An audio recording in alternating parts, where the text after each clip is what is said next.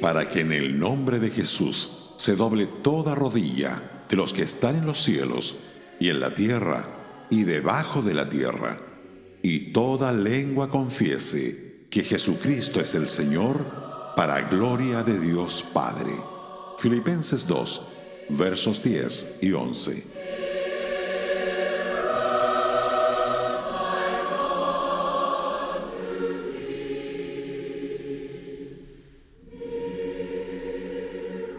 ¿Qué escena será aquella?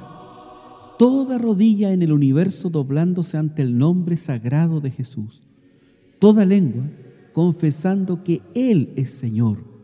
Dios lo ha decretado y ciertamente así sucederá. Esto no es salvación universal. Pablo nos sugiere aquí que todos los seres creados acogerán al final a Cristo como su Señor vivo y amante. Al contrario, está diciendo, que aquellos que se niegan a hacer la gran confesión en esta vida serán obligados a hacerla en la venidera. Todos los seres creados reconocerán la verdad acerca de Jesucristo. Habrá una sumisión universal. La escritura dice, se doble toda rodilla. Mira, ¿puedes ver esa imagen en tu mente? Contempla su extraordinaria gloria la majestad de los reyes se vuelve nada. La pompa de los imperios se disuelve como la blanca niebla de la mañana ante el sol. El brillo de los ejércitos reunidos es eclipsado.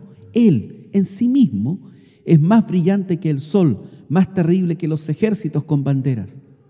En el cielo, en la tierra, en el infierno, todas las rodillas se doblan ante Él y toda lengua confiesa que Él es Dios.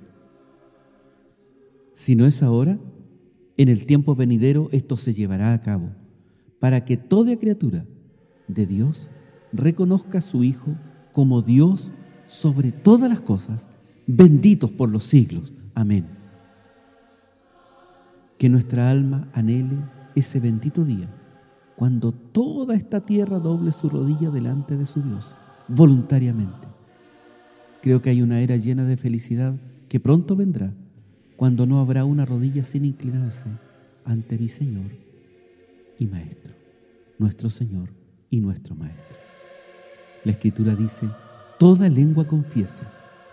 Ahora Él es más alto que cualquier otro. Ahora todos deben confesar su divinidad. Con vergüenza y terror, sus adversarios se postrarán delante de Él. Con placer y humilde adoración, sus hermanos lo reconocerán como Señor de todo. La escritura dice, Jesucristo es el Señor. Lo que se nos enseña aquí es la gran verdad de que Jesucristo, aunque alguna vez se humilló hasta lo más bajo, ahora es exaltado a la más alta gloria. E incluso los demonios en el infierno están obligados a reconocer la fuerza de su poder. También debemos aprender de este pasaje que la forma para ascender es descendiendo. El que quiera ser el primero debe estar dispuesto a ser servidor de todos. El rey de reyes era el siervo de siervos.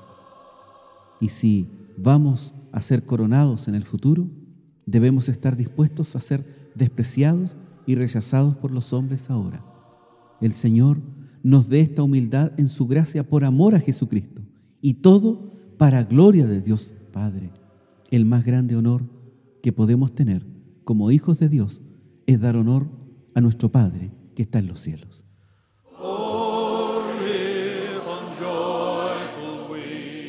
Radio Gracia y Paz, acompañándote cada día.